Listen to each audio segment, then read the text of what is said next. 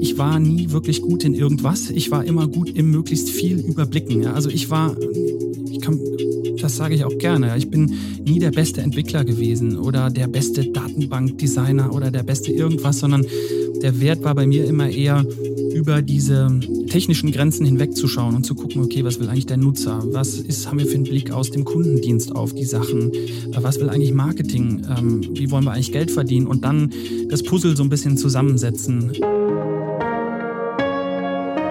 Chefgespräch, ein Podcast der Wirtschaftswoche.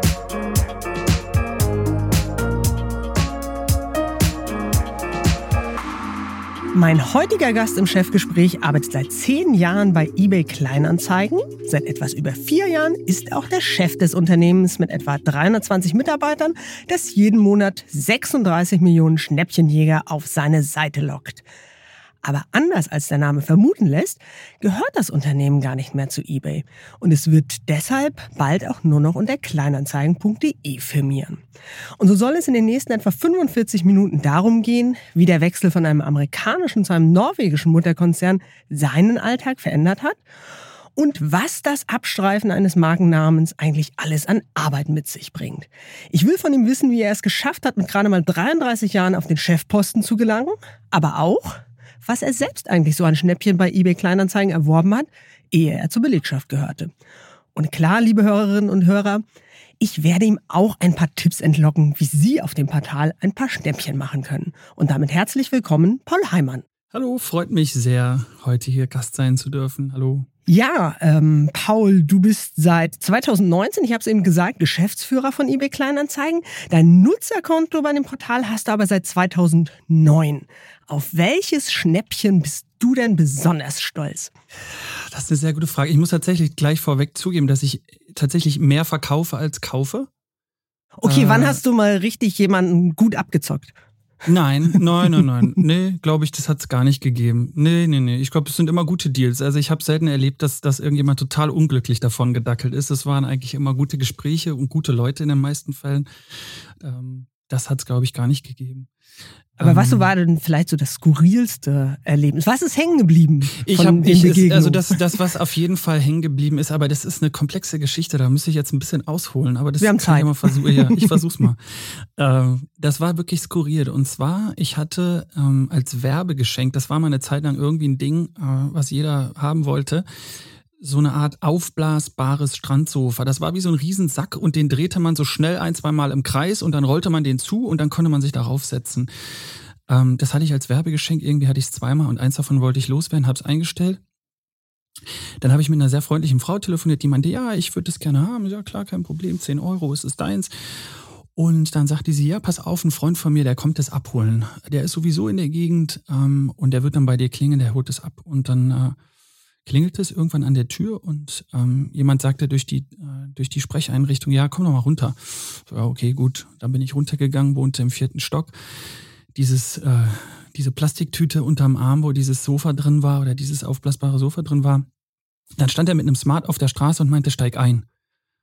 Und ich äh, war so leicht irritiert, okay, naja, gut, habe ich jetzt irgendwie erstmal mir nichts beigebracht und dann setze ich mich ins Auto und mache die Tür zu. Okay. Dann meint er, wie viel willst du? Worum geht's? Du willst auch was von mir, oder? Und dann meint er, nee, du willst auch Gras kaufen, oder? Ich so, nee, ich wollte dir ein Sofa verkaufen. Hier, guck mal, was hier in der Tüte ist. Und tatsächlich war es total skurril. Also tatsächlich hatte die Dame einen Freund, der irgendwie nebenberuflich scheinbar zumindest leichte Drogen verkauft, der auf irgendeiner Tour war, um Dinge irgendwie irgendwo abzugeben, zu, zu verkaufen. Und sie hatte ihm gesagt, fahr auch mal dahin und hol da was für mich ab. Und er hatte irgendwie die Adressen die verwechselt Aufträge und hat, war in einem anderen Auftrag bei mir mhm. letzten Endes äh, auf der Türschwelle. Das war auf jeden Fall super skurril. Wir haben es dann am Ende auflösen können. Also er hat mir dann tatsächlich aus einer Bauchtasche einen Zehner gegeben, hat es mitgenommen. Es ist am Ende auch bei der Dame gelandet, die es haben wollte, aber das war, das war eine sehr merkwürdige Sache, ja. Okay, aber aufblasbares Sofa ist jetzt nicht das Synonym für ich bin eigentlich an Hasch interessiert. Ich hoffe nicht. Also er hat es auf jeden Fall gekauft. Ich weiß es nicht. Vielleicht, vielleicht war das auch ein total noch viel größeres Missverständnis, aber er hat am Ende mir 10 Euro gegeben. Das war eigentlich alles, was ich wollte. Und wenn du so auf einer Party bist und erzählst, wo du arbeitest, erzählen dir die Leute dann ähnlich skurrile Erlebnisse aus ihrem eBay Kleinanzeigen-Universum? Das auch, wobei das Interessante ist, wenn ich sage, was ich mache, dann ist die erste, das, die erste Reaktion ist meistens, ach, da arbeiten Leute. Ähm, ach so, Kleinanzeigen okay. arbeiten Leute, was macht ihr denn? Also die, für viele Menschen ist es so, ist das so, so auch teilweise Teil des Alltags und so omnipräsent und irgendwie schon immer da und ähm, wir haben uns ja auch Mühe gegeben, äh, das Produkt kontinuierlich weiterzuentwickeln. Wir haben nie so große Brüche drin gehabt und viele Menschen haben gar nicht wahrgenommen, dass sich das über die Jahre massiv weiterentwickelt und verändert hat, was ich tatsächlich eher als Auszeichnung begreife. Ähm, und es ist immer so, dass erst, ach so, da arbeiten Leute, was macht ihr denn? Und dann erzähle ich immer, naja, wir sind so 320 Leute und äh, die Hälfte davon sind, sind ähm, Entwickler und ähm, Produktdesigner und, äh, und, und, und Co. Ach so, okay, ja, ach, das wusste ich gar nicht. Das ist immer die erste Reaktion. Ne? Okay, also die Arbeit macht ihr so gut, dass sie eigentlich unsichtbar ist, sozusagen. Oder ja, gar nicht als solche wahrgenommen wird. Ja, genau, genau.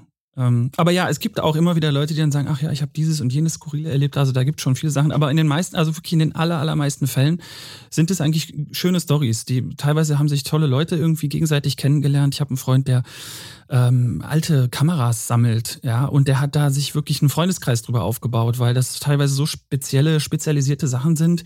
Da sucht nicht jeder nach und da treffen sich dann auch wirklich die die Spezialisten und Spezialistinnen und ähm, da bilden sich dann richtige Kreise äh, über Kleinanzeigen. Das ist schon teilweise spannend, was da passiert. Also äh, ich halte jetzt mal fest, äh, man kann an Haschisch kommen über eBay Kleinanzeigen, wenn auch zufällig. Man kann gute Freunde dort finden. Gibt es denn was, was du auf gar keinen Fall bei eBay Kleinanzeigen kaufen würdest oder verkaufen würdest?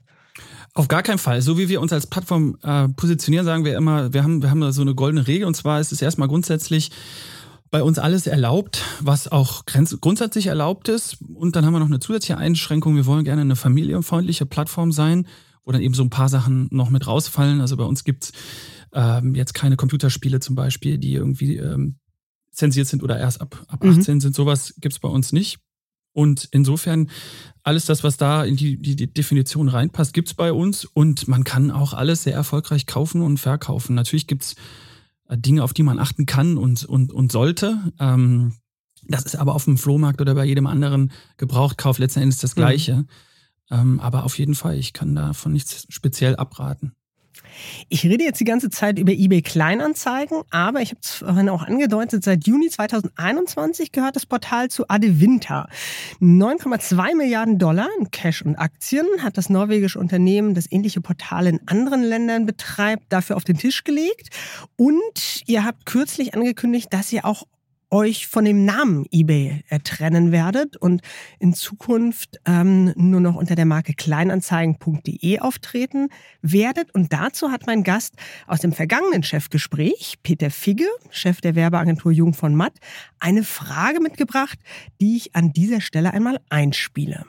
Als Überzeugungstäter und äh, großer Fan ähm, des Themas Marke und in tiefer Überzeugung, dass Marke wichtig ist, hätte ich gerne gewusst, äh, zwei Fragen. Erstens, welche Themen oder welche Markenelemente in der DNA noch drinstecken, wenn sie Kleinanzeigen werden? Und gleichzeitig, wie er es schaffen möchte, dass tatsächlich die Marke Kleinanzeigen möglichst kraftvoll aufgebaut wird und wofür sie in Zukunft stehen soll.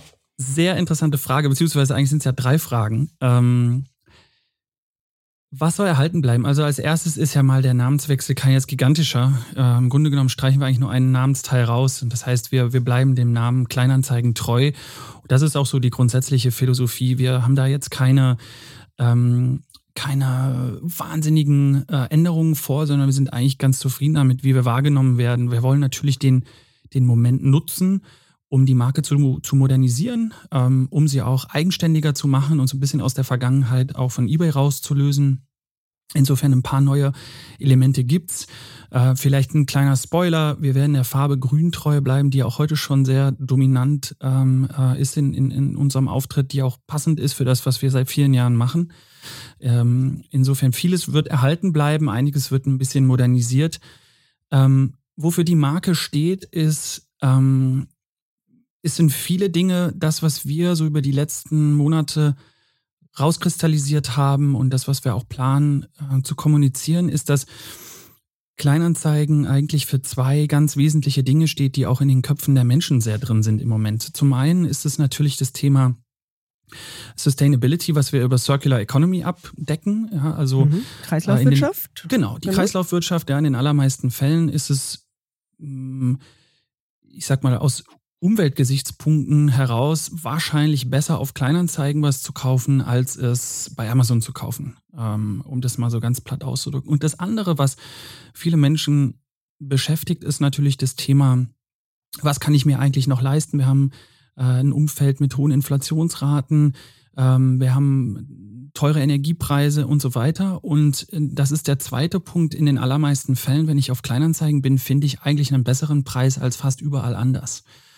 Und das ist so ein bisschen die Schnittmenge, ähm, die wir auch versuchen zu treffen. Ja, also es ist zum einen gut für den Planeten und zum anderen gut für dich und deinen Geldbeutel. Ähm, und das finden wir insofern spannend, als dass in den allermeisten Fällen, wenn ich mich dafür entscheide, was zu tun, was ähm, aus Umwelt äh, oder aus, Ökologi aus ökologischer Sicht besser ist, ist es meistens teurer. Also wenn ich jetzt eine Bio-Banane kaufe oder eine normale, da ich, zahle ich was drauf. Wenn ich grünen Strom möchte, dann zahle ich auch in den allermeisten Fällen drauf.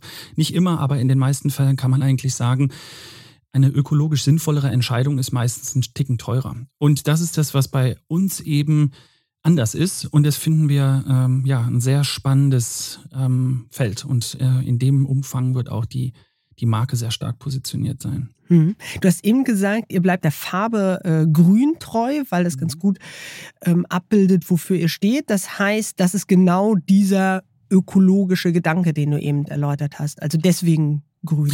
Ja, Oder? die Farbe grün ist einfach, wir sind sehr stark damit assoziiert. Also zum einen ist es einfach mhm. die Farbe, die wir schon immer hatten und da war jetzt mhm. irgendwie wenig, da haben wir jetzt nicht so wahnsinnig viel Sinn drin gesehen, die, die, die Farbe zu ändern, einfach weil sie jeder irgendwie kennt. Ja. Ähm, und zum anderen, genau, sie unterstreicht auch den einen Aspekt, den ich eben genannt habe, bis zu einem gewissen Grad und insofern glaube ich, passt, passt das einfach ganz gut zusammen. Hm. Wie viel Arbeit ist es denn eigentlich, solch einen Markennamen zu tauschen oder zumindest einen Teil davon abzustreifen. Ich meine, klar, Visitenkarten sind spätestens seit der Corona-Pandemie verzichtbar, aber dafür muss ja die Internetadresse des Portals wirklich einwandfrei stimmen bis hin zum Logo darin. Also was läuft da bei euch gerade ab? Ähm, ja, es ist tatsächlich sehr viel, es ist, es ist sehr aufwendig. Ähm, das kann man nicht anders sagen und es ist auch immer noch aufwendig. Wir sind ja noch, wir sind ja noch dabei. Ähm, zum einen ist natürlich die ganze, die, die ganze Markenkreation, die Identität, ja, also alles, was ich gerade gesagt habe, das sind ja kreative Prozesse, wo sich zu überlegen, wo wollen wir uns positionieren, wie wollen wir uns auch abheben, wie wollen wir uns differenzieren äh, von anderen, aber auch von, von eBay bis zum gewissen Grad, das sehr, sehr stark auch mit mhm. uns assoziiert äh, wird. Ähm, aber auch ganz viele technische Elemente, genau ähm, was du gerade gesagt hast. Du hast eine Domain, ähm, natürlich gibt es äh, zum Beispiel äh, Google äh, indiziert diese Domain und erwartet die an einer bestimmten Stelle jetzt vom, von, von, dem, von der Internetadresse her. Mhm. Und solche Geschichten, das muss man alles antizipieren und natürlich sauber diese Änderungen durchführen. Ähm, da haben wir sehr, sehr viel Zeit auch in die technische Umsetzung gesteckt und um sicherzustellen, dass das alles, dass das alles glatt läuft. Ähm, und dann sind es natürlich ganz banale Sachen. Also so ein Logo was es seit ja, vielen, vielen Jahren gibt, das ist natürlich überall. Ja, also wenn man hier bei uns vor den Toren von Berlin mit dem Auto vorbeifährt, ja, dann sieht man das Logo auf dem Dach. Ähm, ja, so. Das, das heißt, das, das, muss jetzt abgeschraubt werden. Das, das muss, ab, wobei, was man dazu sagen muss, wir ziehen tatsächlich in ein neues Büro um. Äh, da ist im Moment noch gar kein Logo auf dem Dach, da kommt dann aber das richtige Logo hin. Ähm, aber auch natürlich Briefköpfe und all so ein Kram, ja. Also du, du hast natürlich unheimlich viel ähm, und, und dann in der digitalen Welt, da multipliziert sich so ein Logo ja auch unweigerlich, ohne dass man das immer kontrollieren kann. Also man hat ja von Social Media Auftritten, Facebook, Instagram, Twitter und so weiter, mhm. bis hin ins, in, in Kampagnen, Hilfeseiten, äh, Landingpages und so weiter. Also ähm, im Zuge dieser, dieses ganzen Prozesses haben wir so an die ähm, knapp 3000 Assets angepasst, ja, wie man das nennt. Also 3000 mhm. Bildchen, die irgendwo mhm. sind und für irgendwas genutzt werden. Und ähm, ja, das ist natürlich eine wahnsinnige Auf ein wahnsinniger Aufwand, der dahinter steckt. Hm. Und selbst als digitales ähm, Unternehmen verschickt ihr offenbar noch Briefe und müsst auch neue Briefköpfe dann besitzen, weil ich das gerade sehr, sehr aufgezählt hast. Ja, ja, sehr, sehr wenig, ähm, muss man dazu sagen. Aber natürlich gibt es, äh, also natürlich arbeiten wir auch mit dem Finanzamt zusammen zum Beispiel, ja, und zahlen Steuern oder was auch immer. Also insofern, es gibt ein paar, ähm, äh, sage ich mal, Dinge, die, die unweigerlich äh, auch heute noch analog auf dem, auf dem Papier stattfinden. Genau. Ist auch nicht selbstverständlich für jedes digitale Unternehmen äh, Steuern in Deutschland zu zahlen. Aber das ist ein anderes Thema. Thema. Ähm, das ist richtig. Ja. Ähm, du ähm, bist seit zehn Jahren im Unternehmen, ich mhm. habe es äh, vorhin gesagt. Das heißt, du kennst den Arbeitsalltag sowohl unter dem Dach von eBay als auch eben nun unter dem Dach von Ade Winter. Worin unterscheiden sich denn diese beiden Welten voneinander? Also was ist anders seit dem Wechsel? Mhm. Ja, das, ähm, das ist eine sehr gute Frage. Ähm, vielleicht muss man erstmal sagen, beides sind erstmal Unternehmen, äh, die, die ich sehr, sehr schätzen gelernt habe über die Jahre. Und äh, bei eBay bin ich ja bis zum gewissen Grad groß geworden. Ähm, es sind sehr unterschiedlich geprägte Unternehmen, weil eBay natürlich so eine Art, ja, eBay ist ein, äh, ein Silicon Valley Urgestein, ja, kann mhm. man sagen. Mhm. Ähm, äh, der, der, der Hauptsitz ist in San Jose ähm, es ist sehr, sehr stark natürlich zentriert auch auf den US-Markt. Da sitzt auch mit Abstand äh, der größte oder ja, mit Abstand der größte Teil der Mitarbeiter. Ist also ein, ähm, ja, ein sehr US-geprägtes äh, Unternehmen, bringt aber auch spannende Elemente mit, weil man so ein bisschen so ein, ich sag mal, Melting Pot hat aus europäischen Mitarbeitern und einer Silicon Valley-Kultur. Ja, also mhm. der Silicon Valley hat ja so einen gewissen Vibe, ähm, auch was äh, was, was die Tech-Industrie angeht, wo viele Dinge, die heute gang und gäbe sind, äh, ihren Ursprung haben. Und ähm, das war schon immer spannend, da so ein bisschen in diesem, in, in, in, in diesem ähm, in dieser Mitte zu sitzen. Ja, so ein europäisches Unternehmen mit so einem gewissen europäischen Selbstverständnis und einer europäischen Kultur und dann eben Einflüsse, die aus dem Silicon Valley war schon immer spannend. Ähm, kulturell, was der große Unterschied ist, dass wir als Kleinanzeigen Sparte bei eBay ähm, immer eher nebensächlich waren. Ähm, eBay macht eben mhm. den mit Abstand größten Umsatz mit seinem ganz klassischen, ich sag mal, eBay.de Geschäft, ähm, was ja über die letzten Jahre sehr stark auch ähm, von, von gewerblichen Händlern geprägt ist, sehr, sehr viel Neuware und, und, und Direktkauf ähm, äh, und so weiter diese, die, die Ursprünge, die eBay mal hatte, so mit 321 Mainz und Auktionen, mhm. das ist ja, es, es hat eBay hinter sich gelassen bis zu einem gewissen Grad. Und in dieser Welt war das Kleinanzeigengeschäft jetzt nicht so übermäßig präsent und, und relevant. Und das ist wahrscheinlich auch der größte Unterschied zu dem, wo wir heute mit Ade Winter sind. Ade Winter ist rein fokussiert eben auf diese Branche. Alles rund um Circular Economy, alles sind im Prinzip Kleinanzeigenportale. Und ähm, da sind wir natürlich in eine Gruppe gekommen, die jahrzehntelanges Verständnis auch hat und äh, diese ganze ähm, Domain, sage ich mal, deutlich tiefer und auch breiter versteht und die dann letzten Endes auch ein anderes, eine andere Investitionsstrategie anwendet. Für eBay waren wir immer eher ein Randgeschäft, eins, was relevant war, aber eben nicht zum Kerngeschäft gehörte. Und jetzt ist speziell Kleinanzeigen als, als ein sehr wichtiger und, und, und sehr wichtiges Unternehmen in einem sehr großen Markt ist die Bereitschaft natürlich da zu investieren. Und das ist das, was wir tatsächlich ähm, am stärksten merken. Wir haben, wenn man jetzt auf das letzte Jahr schaut, äh, das Unternehmen von der Mitarbeiterzahl ungefähr verdoppelt. Mhm. Und eben, das wäre zu eBay-Zeiten in der Form nicht denkbar gewesen. Also solche Investitionen hat es in der Vergangenheit nicht gegeben. Mhm.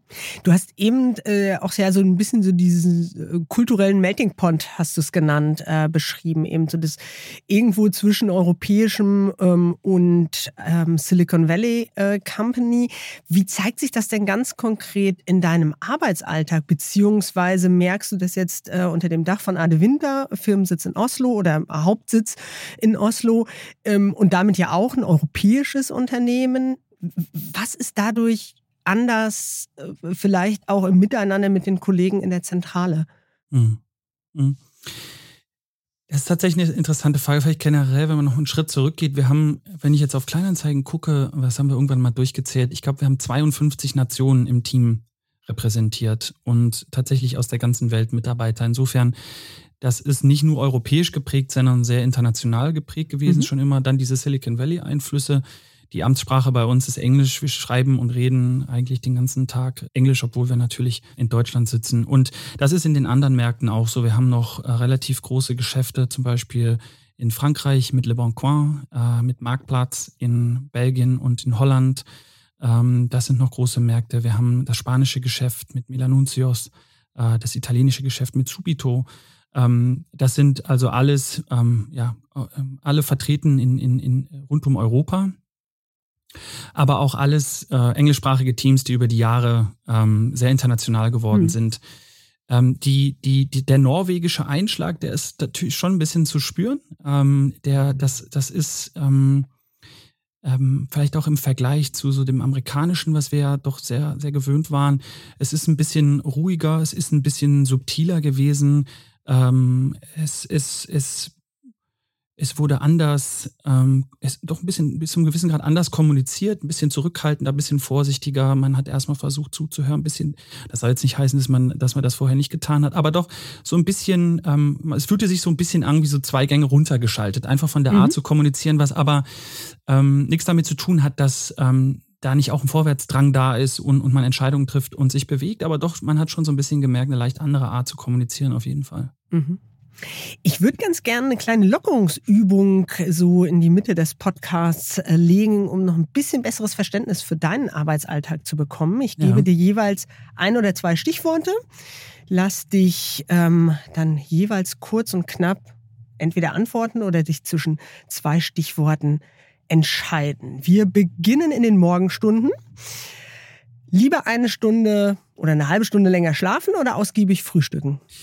Ich habe zwei kleine Kinder, die weißt sehr schlecht schlafen, schlafen teilweise. ähm, auch nicht immer, aber ähm, also die sind zwei und vier. Und ähm, da ist es teilweise tatsächlich so, dass die Nächte kurz sind. Insofern bin ich derjenige, der dann gerne auch noch mal ein bisschen im Bett liegen bleiben, liegen bleibt, wenn er kann. Ja. Anschließend dann Homeoffice oder Büro? Nee, Büro. Ähm, auf jeden Fall. Ich, ähm, ich mache auch mal Homeoffice vielleicht vier Tage im Monat. Aber ich bin, ich bin sehr gerne im Büro. Ich, ich mag den, den Vibe, ich mag die Menschen. Ich, ich habe das sehr vermisst, so zu den Corona-Hochzeiten, dass so dieses Spontane ein bisschen fehlt. Wenn man zu Hause sitzt, dann trifft man ja nur den, mit dem man irgendwie einen, einen Meeting im Kalender hat. Mhm. Und dieses, ach, Mensch, du hier und erzähl mal, das hast du natürlich im Homeoffice nicht. Und ins Büro kommst du mit dem Dienstwagen oder der BVG? Ich habe keinen Dienstwagen. Äh, ich habe ich hab ein eigenes Auto. Ich fahre mit dem Fahrrad tatsächlich relativ häufig, weil ich äh, Fahrrad so eine Viertelstunde ungefähr vom Büro weg wohne. Das ist ganz praktisch. Deine erste Amtshandlung am Schreibtisch?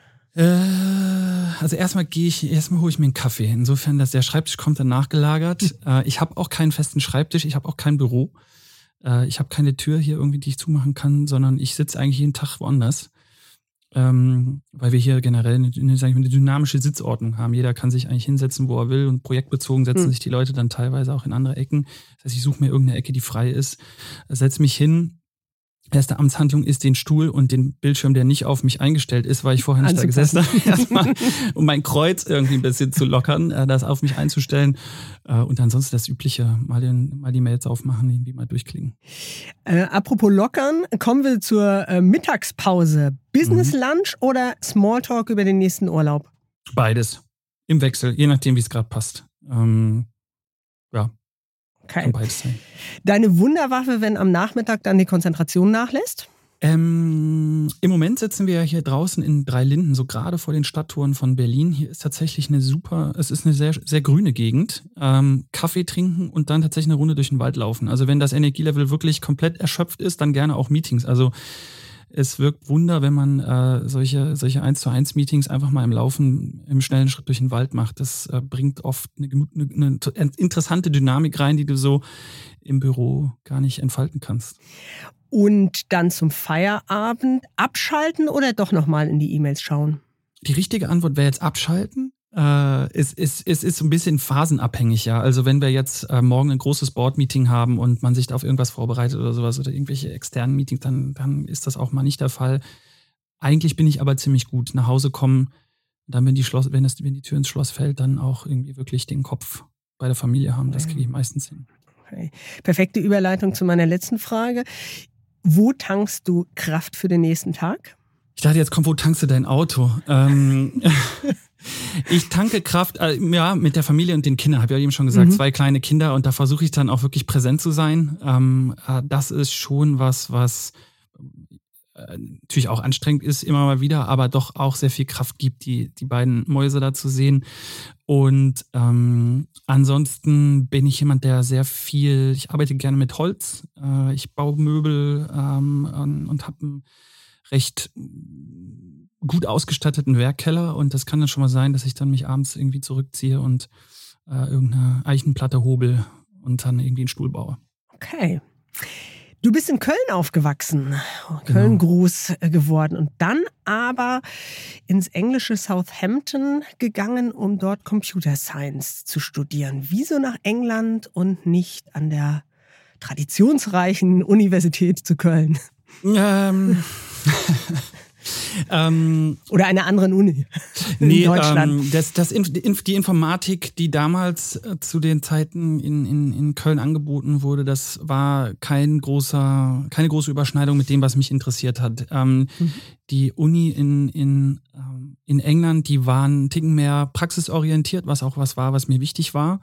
Ich wollte das nicht übertheoretisieren, sondern ich brauchte schon immer irgendwie was auch zum zum Anpacken, in Anführungszeichen. Und die waren damals relativ progressiv unterwegs äh, mit Webtechnologien. Die haben da ein paar Dinge aufgelegt, die, ähm, die wirklich ein bisschen, bisschen vor ihrer Zeit waren. Die hatten auch Human ähm, Computer Interaction zum Beispiel als relativ großen Schwerpunkt. Also wie baue ich Interfaces, wie, wie baue ich eigentlich, wie mache ich Maschinen eigentlich zugänglich für Menschen? Mhm. Ähm, äh, sowas fand ich extrem spannend und dann das ganze Thema rund um Webtechnologien ähm, da waren einfach ein paar Sachen dabei, die mich total begeistert haben. Hm. Was hatten denn deine Eltern damals so im Kopf an Vorstellungen, was du werden solltest? Ich, äh, ich komme aus einer Familie, in der es ein paar Ärzte gibt. Dafür war aber ähm, wahrscheinlich im Nachhinein, muss man sagen, zum Glück mein, mein NC viel zu schlecht. Äh, ich war kein wahnsinnig guter Schüler, muss man mhm. dazu sagen. Ähm, und ähm, dann Informatik, das war jetzt nichts, wo es irgendwie große, große Befürchtungen gab oder großen Widerstand gab. Im Gegenteil. Also da haben meine Eltern mich eigentlich super unterstützt. Da bin ich auch sehr dankbar für. Ähm, äh, in England sind die Unis weder günstig noch, noch die Unterbringung einfach. Und da war ich schon sehr froh, dass meine Eltern mir das möglich gemacht haben. Das war nicht selbstverständlich. Und das heißt, du selbst, du wusstest von Anfang an, was du werden willst? Oder was heißt von Anfang an, von klein auf? Also das, was ich studiert habe, also ich bin ja Entwickler gewesen, aber oder mhm. bin es tatsächlich heute in der Freizeit immer noch. Ich, ich entwickle immer noch an irgendwelchen kleinen Hobbysachen rum. Ähm, ich glaube, die, die Softwareentwickler bei Kleinerzeigen sind froh, dass ich den Code von Kleinerzeigen nicht mehr anfasse, aber zu Hause habe ich noch so ein paar Sachen am Laufen und dass ich in diese, also dass ich jetzt am Ende den, den CEO-Posten von Kleinanzeigen übernehme, das war jetzt nicht irgendwie der ultimative Plan vor, vor zehn Jahren.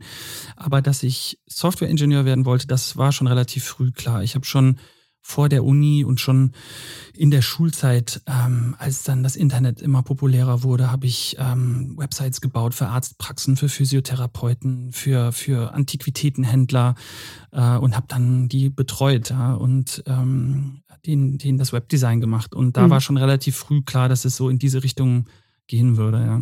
Mhm. Würdest du dich als zielstrebigen Menschen beschreiben? Ja, ich glaube schon. Also ich habe schon einen Zug nach vorne, wenn ich weiß, wo ich hin, hin will, auf jeden Fall. Ähm, ja, glaube, das, das kann ich sagen, ja. Mhm.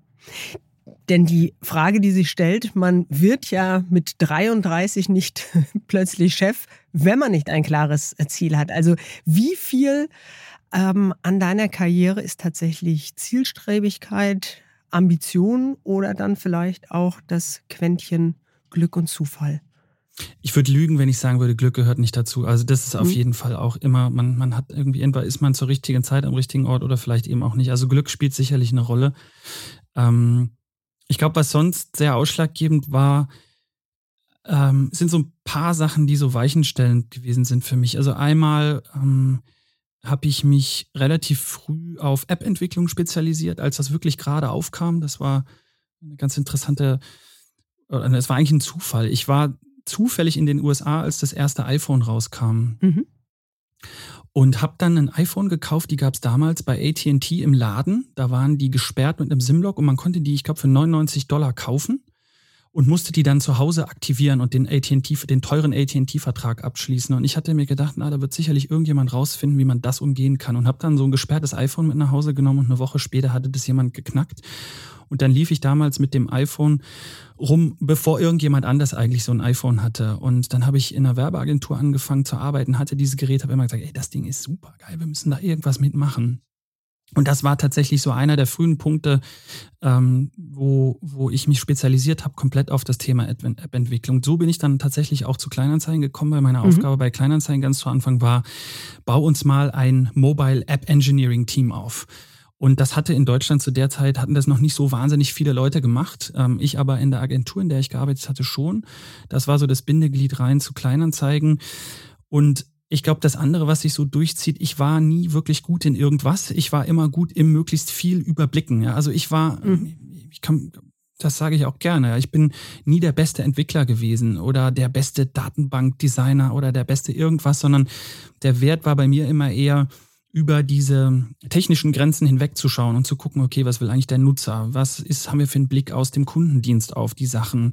Äh, was will eigentlich Marketing? Ähm, wie wollen wir eigentlich Geld verdienen? Und dann das Puzzle so ein hm. bisschen zusammensetzen. Ähm, das war immer das, was, und das ist mir irgendwann klar geworden. Ich war irgendwie anfangs noch auf dem Trip, du musst richtig gut werden im, weiß ich nicht was, App entwickeln. Mhm. Das war auch nicht katastrophal, aber wahrscheinlich können es andere besser. Und dann ist mir irgendwann klar geworden, okay, der Wert, den du schaffst, der kommt vom, von breit und nicht von tief. Und das war so ein bisschen der Schlüssel auch. Und, ähm, dann ist der Werdegang eigentlich auch so gewesen. Ich bin dann von der Fokussierung auf, auf ähm, die native App-Entwicklung, iOS, Android, ähm, dann CTO geworden, also verantwortlich für die gesamte Technik bei Kleinanzeigen, dann CTPO, also ich habe das Produkt noch mit reingenommen mhm. und dann vor vier Jahren, ja, so ungefähr vor vier Jahren dann, ähm, genau, bin ich dann CEO geworden. Und das war immer eigentlich so ein Schritt in die Breite. Hm. Ist es jetzt mal den Zufall oder auch die Weichen, die du gerade äh, beschrieben hast, ausgeblendet? Ist es leichter, innerhalb eines Unternehmens aufzusteigen, was man gut kennt, was du gut kennst? Wenn man die Leute äh, kennt, die Netzwerke hat? Weiß ich gar nicht. Also man muss dazu sagen, ich hatte in der Zeit viele, viele Chefs und habe da, ähm, das war gar nicht so super stabil, wie man sich das vielleicht vorstellt. Also das war schon sehr dynamisch. Wir haben auch innerhalb von eBay immer mal wieder die Ecke gewechselt, in, in mhm. der wir aufgehangen waren. Also das war schon ein ziemlich dynamisches Umfeld. Was interessant ist, ist, dass mir immer dazu geraten wurde, ja, du, du brauchst noch Erfahrung aus anderen Märkten und international und geh doch mal nach Kanada oder mach mal dies oder mach mal das. Also ich wurde tatsächlich immer eher so die, die Leute, die mich beraten haben, Coach, Mentoren, die haben gesagt, mhm. ja, du musst mal was anderes sehen, sonst wird das nichts. Ja. Ähm, mhm. Das hat aber, ich habe immer an Kleinanzeigen geglaubt. Ich fand das immer ein super spannendes Produkt. Das hat für mich immer schon tatsächlich auch diesen ich habe immer das Gefühl, wir sind die Guten, ja, bis zu einem gewissen Grad. Wir machen eben, wir verbinden jemanden, der was verkauft und jemanden, der was kauft. Wir haben keinen wahnsinnigen Abdruck. Natürlich haben wir auch einen Abdruck, weil wir irgendwie Server haben und so weiter. Da versuchen wir aber einiges richtig zu machen. Aber wir haben keine Sub-Sub-Sub-Unternehmer, die irgendwie die Pakete packen. Ich hatte immer das Gefühl, es ist was Gutes und deshalb bin ich tatsächlich dem Unternehmen auch treu geblieben und es hat sich am Ende bezahlt gemacht. Mhm. Du hast mal gesagt, du bist ein Freund der klaren Ansprache auch weil du furchtbar schlecht im Deuteln und Interpretieren mhm. bist. Hast du gemerkt, dass die Kollegen, Kolleginnen um dich herum weniger offen und ehrlich mit dir umgegangen sind, je weiter du aufgestiegen bist? Das müsstest du jetzt die Kollegen fragen. ähm, ich hoffe nicht. Hattest du den Eindruck? Eigentlich nicht. Dass sie dir weniger erzählen. Eigentlich, nee, eigentlich nee. nicht. Also ich bin, ich bin, ich kann, ich bin gerne auch klar und direkt, aber das ist auch das erste, was ich allen, die ich, die, ich äh, treffe, dass ich denen sage, ist, das erwarte ich aber auch von dir. Sei offen, gib mir deine ehrliche Meinung und wenn ich so gucke, wer die Menschen sind, die mir auch hier im Geschäft sehr nah sind, das direkte Team, mit dem ich sehr eng zusammenarbeite, das sind Leute, die sich glaube ich, nicht zurückhalten. Die pfeffern mir schon auch ganz ungefiltert ihre Meinung an den Kopf und das schätze ich auch sehr. Ähm, mhm. ja, ich hatte gerade gestern noch ein Gespräch, wo ein internationaler Kollege nachher zu mir meinte, ja, bin ich da jetzt zu weit gegangen? Und ich war gerade dabei, ihm zu tippen, hey, super, ja, vielen Dank. Mhm. Und dann schrieb er mir, bin mhm. ich zu weit gegangen? Und dann habe ich gesagt, nee, überhaupt nicht, ja, das war vollkommen in Ordnung. Ähm, immer, immer gerne her, ja. Ähm, mhm. Aber du legst auch Wert darauf, hast du auch mal gesagt, dass an dieser Kritik, also du schätzt Kritik, ähm, aber du legst schon Wert darauf, dass es nicht bei der reinen Problembeschreibung endet, sondern mhm. immer auch ähm, was Konstruktives beinhaltet. Ja. Wie schaffst du es dann als Führungskraft, dass Mitarbeiter Probleme eben nicht bei dir abladen oder nach oben delegieren, sondern wirklich erst einmal selbstständig abwägen, ergründen, auch mal was entscheiden? Ähm, das ist eine tolle Frage, über die wir wahrscheinlich vier Stunden Podcast für, alleine füllen können. Ich, also erstmal grundsätzlich, ähm, jeder, jeder kann wirklich mit was auch immer zu mir kommen und sich äh, äh, pardon my French, auskotzen. Äh, mhm. ja, das ist, das, das muss sein, das gehört dazu. Ich finde es immer eben wichtig, dass man am Ende die Kurve kriegt und sagt, weil die Frage ist ja immer, so what? Mhm. Ja, also alles kann scheiße sein, nur was jetzt? Ja, also mhm. was machen wir als nächstes? Und das ist auch so der, der Twist, den ich am Ende solcher Gespräche dann immer versuche reinzubringen. Okay, verstanden? Mhm. Ähm, Finde ich auch nicht gut, aber was machen wir da jetzt damit? Was, ist, was müssen wir jetzt hier heute Abend noch machen, damit es morgen früh wenigstens ein bisschen besser ist? Mhm. Und ähm, wenn man so Gespräche dann ein paar Mal geführt hat, kommen die Leute auch teilweise selber drauf, so, okay, hm, jetzt denke ich erstmal über das So What nach und dann gehe ich dahin, kotze mich aus und fange dann direkt damit der Lösung an. Und ansonsten, glaube ich, gehört einfach ein hohes Maß an, an Autonomie auch dazu. Also man, man, man, man darf den Leuten eben nicht ins Gebetbuch schreiben, was man erwartet, was sie heute, morgen und übermorgen tun, sondern muss ähm, ja, wie sagt man so schön, North Stars. Ja, also man muss eine Vision haben, man, mhm. muss, man, man, muss eine Richtung vorgeben. Man muss auch, mhm. Genau, man muss irgendwie eine, einen Rahmen abstecken, innerhalb man dem sich bewegen darf. Aber in, ja, in, innerhalb dieses Rahmens muss man eben dann auch unterschiedliche Lösungen, Kreativität zulassen und sich, ja, und, und im, in den allermeisten Fällen kommt dann was Besseres raus als das, was ich ursprünglich im Kopf hatte. Hm. Wenn du deinen eigenen Werdegang mal so reflektierst, welchen Fehler hättest du lieber nicht gemacht? Und von welchem Fehler würdest du sagen, das hat sich gelohnt in dem Sinne, da hat sich dann eine andere Tür geöffnet oder da habe ich was Besonderes draus gelernt? Ich habe auf jeden Fall sehr, sehr viele Fehler gemacht. Ähm, das gehört einfach dazu. Ich glaube, ich ähm, ich habe so eine, ich bin nicht wahnsinnig alt, ah, das klingt jetzt vielleicht bescheuert, aber ich habe so eine gewisse Altersruhe äh, entwickelt. Also früher war ich deutlich äh, äh, stärker mit Herzblut dabei und emotionaler. Und da bin ich auf jeden Fall, wenn ich im Rückblick, das hat man ja oft, in dem Moment denkt man so, die Welt geht unter und was zur Hölle und wie kann das alles nur sein? Und eine Woche später lacht man eigentlich über das, was da irgendwie in dieser mhm. furchtbaren Stunde los gewesen ist. Und das habe ich irgendwann verstanden, dass es sich ähm, meistens in der Situation dramatischer anfühlt oder man irgendwie äh, als, als eine Woche später. Äh, und mein alter Chef, der hat immer zu mir gesagt, leg dich ab. Komm, leg dich wieder ab. Das war irgendwas und das, das, das halt heute noch nach. Das äh, rufe ich mir dann häufiger mal selbst ins Gewissen. Also ähm, sich, sich nicht irgendwie emotional überfallen lassen, sondern irgendwie Herr der eigenen Gefühle bleiben. Da habe ich auf jeden Fall ein paar Situationen gehabt, wo ich im Nachhinein sagen würde, ah, das war jetzt nicht so wahnsinnig schlau. Ähm, Fehler. Was war die? Sorry, jetzt habe ich. Die andere Frage war. Die andere Frage wäre, was war denn so ein Fehler, bei dem du sagen würdest, das hättest jetzt eigentlich nicht gebraucht, den hättest du lieber gar nicht erst gemacht? Ja, da würde mir jetzt spontan eine Sache einfallen, als ich so vor vier und ein bisschen Jahren den, den, den Chefposten tatsächlich bei Kleinanzeigen übernommen habe. Da habe ich ähm, im Nachhinein eigentlich einen offensichtlichen Fehler gemacht, aber im Moment ist es mir nicht aufgefallen. Und zwar war es so, ich habe den Posten übernommen und dann kommt natürlich die Frage, so, was, was ist jetzt deine Strategie? Was willst du machen? Und dann, äh, ich habe im Januar den Job äh, übernommen zum Jahresstart und dann gab es eine große Präsentation, ich glaube im, das war im März.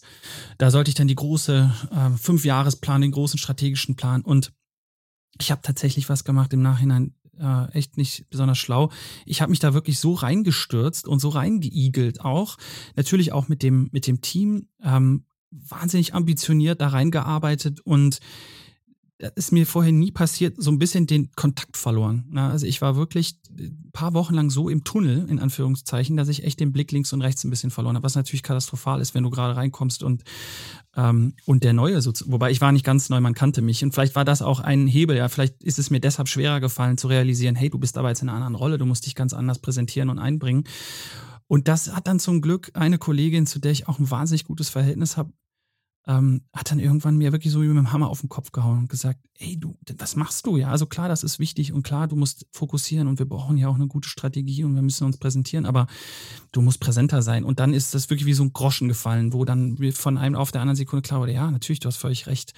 Na, also so dieses, ähm, wenn man so überfokussiert ist, so auf so ein Ding und mhm. sich da so reinfräst, dass man irgendwann links und rechts aus den Augen verliert das, das, war, das war damals wirklich ein großer Fehler. Du hast eben gesagt, du bist noch nicht so wahnsinnig ähm, alt, auch wenn du ähm, schon das ist ja immer relativ. die weiß, genau, altersweise bist. 37 Jahre bist du alt, äh, um die Dinge beim Namen zu nennen und damit Teil einer Generation, die durchaus ein modernes Verständnis hat, welche Rollen Frauen und Männer in unserer Arbeitswelt, aber eben auch im Privaten ähm, einnehmen sollten und die doch, wenn es dann, äh, wenn sie dann vor der Wahl stehen, wer denn Karriere macht, mitunter in erstaunlich alte Muster zurückfallen. Mhm. Aus deiner Sicht können in einer Familie mit Kindern, mit kleinen Kindern beide Karriere machen? Also, Grundsätzlich ist das natürlich ab, absolut wünschenswertes Ziel bei uns in der Familie. Also bei, bei, bei, bei meiner Frau und mir ist tatsächlich so, meine Frau ist äh, Engineering Manager. Die macht was ganz, ehrlich, äh, ganz ähnliches, wie, wie ich in der mhm. Vergangenheit mhm. gemacht habe. Die für zwei Teams, also die ist tatsächlich auch ähm, ähm, ja, ambitioniert unterwegs. Ambitioniert unterwegs, sind stark eingebunden. Und wir haben natürlich den Luxus, und den hat natürlich nicht jeder, dass wir uns auch Hilfe holen können, um, um eben das möglich zu machen. Ja, In, insofern sitzen wir da bis zu einem gewissen Grad auch in einer, in einer, in einer, in einer luxuriösen Bubble drin, in der man sich dann eben Menschen holen kann, die einen im Haushalt unterstützen oder die einen auch mit den Kindern unterstützen. Ähm, grundsätzlich ist das natürlich sehr wünschenswert. Die Kinder sind in der, in der Kita, das ist natürlich äh, das, was sozusagen staatlich bereitgestellt ist. Die gehen morgens zwischen 8 und 9 in der Kita und sind da so bis 15, 16 Uhr. Mhm. Das funktioniert, aber ähm, ja, wenn man zwei ambitionierte äh, Elternteile hat, dann ist 15 Uhr auch nicht unbedingt das, wo dann der Arbeitsalltag aufhört. Und der Teil, mhm. der danach kommt, den überbrücken wir dann eben teilweise auch mit, mit Unterstützung. Ja. Mhm. Und du hast mal gesagt, dass je nachdem, wer besser geschlafen hat, deine Frau oder mhm. du, ähm, der ist dafür zuständig, die Kinder startklar zu machen. Ist so, ja. Wie viele Tage in der Woche Schläfst du gut oder wie viele Nächte? Du bist ja wahnsinnig gut vorbereitet. Ich frage mich gerade, ich weiß, dass ich das gesagt habe. Ich hätte jetzt gesagt, das habe ich irgendeinem Kumpel gesagt. Das scheine ich irgendwo anders gesagt zu haben. Ja, zumindest. Also entweder hat der Kumpel es weitergetragen oder. ähm, ähm, das hält sich ungefähr die Waage, würde ich sagen. Äh, wir versuchen das auch nachts ein bisschen, also die schlafen, sind beide keine wahnsinnig guten Schläfer, mal mehr, mal weniger. Es, mhm. es läuft so ein bisschen in Wellen ab. Und wir versuchen uns da auch nachts abzuwechseln. Also mal hat, ähm, hat meine Frau die, die ruhigere Nacht und, und kann durchschlafen und mal ich. Das, das hält sich einigermaßen die Waage. Ich habe da schon den Anspruch, da nicht abzutauchen, sondern da mhm. gleich werde ich mitzumachen also auch morgens äh, gleich. Gleichberechtigung ja, genau. ab 6 Uhr morgens oder so mitunter es. noch früher. Ähm, wir biegen so langsam in die Schlusskurve ein, aber ich kann dich natürlich nicht aus dem Podcast entlassen, um dir noch ein paar Tipps zu entlocken, wie ich oder vielleicht die Hörer und Hörerinnen bei eBay noch ein, bei eBay Kleinanzeigen, noch eBay Kleinanzeigen oder bei mhm. Kleinanzeigen ein paar Schnäppchen zu machen. Ich weiß zumindest so viel, wenn ich etwas einfach nur loswerden will, dann stelle ich es am besten zum Verschenken rein, da meldet sich sofort sofort jemand und fragt mich danach noch, ähm, ob ich das nicht auch irgendwie noch verschicken könnte. Aber was hättest du denn darüber hinaus noch so an Tipps, um vielleicht, ja, sagen wir mal, mit meinem alten Wäschetrockner noch ein ganz gutes Geschäft zu machen? Es gibt ja grundsätzlich zwei Rollen, die du einnehmen kannst. Du kannst Käufer oder Verkäufer sein. Und abhängig davon. Ich will das jetzt loswerden. Du willst den, was loswerden, ja, genau. Also wenn du was loswerden willst, dann empfiehlt sich, und das sind jetzt auch keine wahnsinnig brillanten Tipps, ja, das ist eigentlich wahrscheinlich relativ selbstverständlich. Gute Fotos, gutes Licht, gute Kamera. Das kann man heute mit den meisten Smartphones ganz gut machen, aber tatsächlich macht es verkaufspsychologisch ein Riesenunterschied, ob du da irgendein Foto in der dunklen Kammer hast, wo man gerade so erahnen kann, dass das ein Wäschetrockner ist, versus vernünftige Lampe und man sieht wirklich. Dann empfiehlt es sich auch immer total offen und ehrlich zu sein mit den äh, mit dem, was du verkaufst, ähm, niemals irgendwas verschweigen und wenn der Trockner kaputt ist, dann sag lieber, dass er kaputt ist, als ähm, zu behaupten, alles OVP nagelneu funktioniert. Also mhm. Ehrlichkeit ist wert tatsächlich dann mittelfristig immer am allerlängsten. Ansonsten hat man eigentlich Probleme vorprogrammiert. Dann wichtig, ähm, es ist sehr wahrscheinlich, dass irgendjemand anders einen ähnlichen oder sogar den gleichen Trockner auch gerade verkauft. Das heißt, bisschen Recherche vorher machen, was verlangen andere für einen ähnlichen Trockner in einem ähnlichen Zustand und in einem ähnlichen Alter. Also nicht mit völlig unrealistischen Preisvorstellungen da lospreschen. Äh, eine gute Beschreibung verfassen ähm, und dann ansonsten schnell, ehrlich und auch angemessen auf, auf Fragen reagieren. Äh, ja, also ähm, das ernst nehmen, den Austausch äh, mit dem Käufer ernst nehmen, ist, ist natürlich auch super wichtig. Das wirft direkt zwei Anschlussfragen äh, bei mir auf. Du hast gesagt, eine gute ja. Beschreibung. Sollte ich eher ähm, den Wäschetrockner in blumigen Worten anpreisen oder so Bullet Points? Witzigerweise, die eine der erfolgreichsten Anzeigen jemals auf Kleinanzeigen war die sogenannte Schrottkarre. Da hat jemand wahrscheinlich äh, ausgedruckt so vier DIN A4 Seiten runtergeschrieben, warum er sein beschissenes Auto verkaufen will. Und das war dann, die ist dermaßen viral gegangen, weil der wirklich, äh, wirklich ikonisch, ironisch ähm, dieses Auto beschrieben hat und was er alles für, mhm. für, für, für Mist erlebt hat. Das würde ich jetzt aber nicht jedem raten, außer man hat so ein Comedy-Gen. äh, ansonsten, ähm, es spielt jetzt nicht so eine Riesenrolle. Ähm, ich würde es kurz und knapp halten. Also da jetzt irgendwelche Essays reinzuschreiben, macht in den meisten Fällen keinen Sinn. Die Leute wollen wissen, funktioniert das? Ähm, vielleicht noch das Alter. Ganz wichtig ist sowas wie, wenn es da noch eine Rechnung irgendwo gibt, da ist man auch, da sind die Leute auch oft hinterher, wenn es jetzt nichts ist, was uralt ist. Ähm, solche Sachen. Und ansonsten, das muss jetzt nicht wahnsinnig umfangreich sein. Es, es hm. sollte sauber geschrieben sein und es sollte die wesentlichen Dinge beinhalten, die zum jeweiligen Artikel relevant sind. Ja. Und Stichwort Preis, du hast gerade gesagt, mhm. lohnt sich mal zu recherchieren. Woher weiß ich denn, was der richtige Preis ist und dass ich den nicht zu hoch oder zu niedrig ansetze? Ja, wenn man bei uns eine Anzeige aufgibt, dann äh, recherchieren wir schon mal so ein bisschen für dich mit. Da gibt's äh, in den allermeisten Kategorien eine Preisspanne, die wir auch nennen können. Ja, also durch, ähm, durch so, so Quer, Querverweise, die wir intern haben, können wir ein bisschen schauen, okay, was ist da möglicherweise eine gute Preisspanne. Und ansonsten ähm, es gibt da auch immer gewisse Saisonalitäten. Ja, also eine Gartenbank ist im Sommer wahrscheinlich teurer als im Winter. Und da kann also mhm. das, was du im Sommer verkaufst, ähm, möglicherweise ist ein anderer Preis gerechtfertigt, als wenn du es im Winter verkaufst, ähnlich wie mit einem Skianzug oder sowas. Ja, äh, insofern macht es schon Sinn, da nochmal so quer zu checken. Ähm, und am Ende ist es auch ein bisschen davon abhängig, wie dringend möchte ich jetzt was verkaufen. Ja, also wenn ich Zeit mhm. habe und sage, ist mir jetzt eigentlich egal, ob das heute oder in drei Wochen verkauft wird, dann kann man natürlich den Preis ein bisschen weiter oben ansetzen und sich dann aber auch ja, Stück für Stück nach unten korrigieren. Aber wenn ich sage, das muss heute noch weg, weil ich morgen umziehe, dann würde ich wahrscheinlich einen anderen Preis wählen. Hm.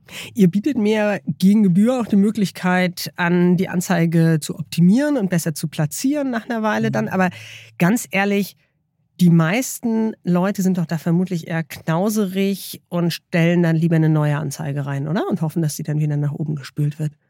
Ja, klar, das machen viele, wobei das da nicht das Einzige, das, äh, das ist der Bump. Also wir, wir holen was Altes wieder nach oben oder was Altes, aber was, was, was schon nach hinten gerutscht ist. Mhm. Wir, nach, wir haben aber noch ein paar andere Möglichkeiten. Wir nennen das Highlight, dann sieht die Anzeige ein bisschen anders aus. Top-Ad, dann ist die Anzeige dauerhaft oben. Also neben dem Hochschieben gibt's noch ein paar andere Sachen. Das wird tatsächlich sehr, sehr viel genutzt und auch gerade immer wieder in den Fällen, wo einfach Eile äh, geboten ist. Ja, also die, der, der klassische Fall, den ich eben schon gesagt habe, wenn jemand umzieht. Mhm. Ähm, dann will ich dann den Wäschetrockner nicht noch mitnehmen, ja. Genau, dann habe ich echt keinen Bock, die Waschmaschine aus dem Keller hochzuschleppen, sondern bin super froh, wenn das irgendwer anders macht. So, ja, das, das ist so ein klassischer Fall, wo das schon Sinn machen kann, ja. Mhm. Und letzte Frage, ich habe auch mal gehört, dass es sich lohnen kann, die Anzeige an regnerischen Tagen reinzustellen, weil dann einfach mehr Leute auf Kleinanzeigen unterwegs sind. Das stimmt. Stimmt das? Das stimmt. Das okay. ist tatsächlich so. Also das Lohnt Wetter, sich. wir haben eine sehr starke Kopplung an, also eine sehr starke, ist übertrieben. Also es ist jetzt nicht so, dass an sonnigen Tagen niemand Kleinanzeigen nutzt, aber es ist tatsächlich so, dass ähm, eine Sache, die stark mit unserem Traffic korreliert, einfach das Wetter ist. Äh, das ist aber auch nicht super ungewöhnlich generell für, für Commerce äh, oder für, für Plattformen, die im Commerce-Bereich unterwegs sind. Wenn ich draußen im Garten im Planschbecken sitze und abends den Grill anmache, dann habe ich das eher im Kopf, als wenn ich den ganzen Tag auf dem Sofa sitze, weil es draußen regnet. Dann danke ich für diese extra Tipps, äh, um meinen Wäschetrockner loszuwerden, Paul. Hast du wirklich einen Wäschetrockner eigentlich? Nein, nein, ich gebe, ich, äh, es ist nicht ganz hypothetisch, ähm, ähm, aber mir hat tatsächlich gestern ähm, ein Kollege von seinem alten Wäschetrockner berichtet, den er nicht so ganz los wird. Also dem werde ich diesen Podcast auf alle Fälle empfehlen. Ja. Aber Dir danke ich äh, für diese Tipps, aber auch für die Einblicke in deine Karriere. Und ganz zum Schluss hast du jetzt die Gelegenheit, eine Frage zu stellen. Ja. Denn wir haben es beim Chefgespräch uns zur Tradition gemacht, dass jeder Gast eben eine Frage für den nächsten Gast mitbringen kann. Und im nächsten Chefgespräch wird Reinhard Schneider zu Gast sein, der Chef von Werner und Merz, bekannt für die Reinigungsmittel Frosch. Was möchtest du denn von ihm gern wissen? Äh, ich bin tatsächlich selber ähm, treuer Froschkunde, muss ich sagen. Das heißt, ähm, wir haben äh, verschiedene Waschmittel unten. Äh, ich bin fleißiger Nutzer unserer Waschmaschine und wir haben, äh, das sind alles Froschwaschmittel. Wir haben Kinderwaschmittel, so sensitiv, äh, Wollwaschmittel, äh, so ein Allzweckding. Das ist alles von Frosch und Frosch hat ja, glaube ich, schon relativ früh auf sowohl bei der Verpackung ein bisschen ja. einen anderen Weg gewählt, da also ähm, auf, auf nachhaltigeres Plastik und so weiter gesetzt und auch von den Inhaltsstoffen schon relativ Absolut, früh, ja. genau. Und da ist, da sind wir tatsächlich auch an Frosch äh, gekommen und sind da äh, tatsächlich treu. Deshalb würde mich interessieren, wo ist diese Entscheidung hergekommen? Also was ist, da, Frosch hat ja schon ähm, nachhaltige Verpackungen verwendet, nachhaltige Inhaltsstoffe verwendet, bevor es cool war, in Anführungszeichen. Und die Frage wäre tatsächlich spannend, ähm, was hat das Unternehmen dazu gebracht, da schon sage ich mal, vor der aktuellen Welle äh, zu investieren und ähm, sich dem anzunehmen? Danke sehr. Die Frage werde ich auf alle Fälle mitnehmen. Und ich danke dir, dass du meine Fragen so gut beantwortet hast. Vielen Dank. Wenn Ihnen das Chefgespräch gefällt, lassen Sie gern eine positive Bewertung da. Feedback können Sie auch gern senden an chefgespräch.vivo.de. Schreiben Sie mir, was Ihnen gefällt und gern auch, was Ihnen nicht ganz so gut gefällt, denn natürlich möchten wir immer besser werden. Und schauen Sie auch mal in die Show Notes. Für treue Hörer und Hörerinnen des Podcasts haben wir ein paar Angebote, damit Sie die Wirtschaftswoche digital wie auch gedruckt etwas günstiger lesen können.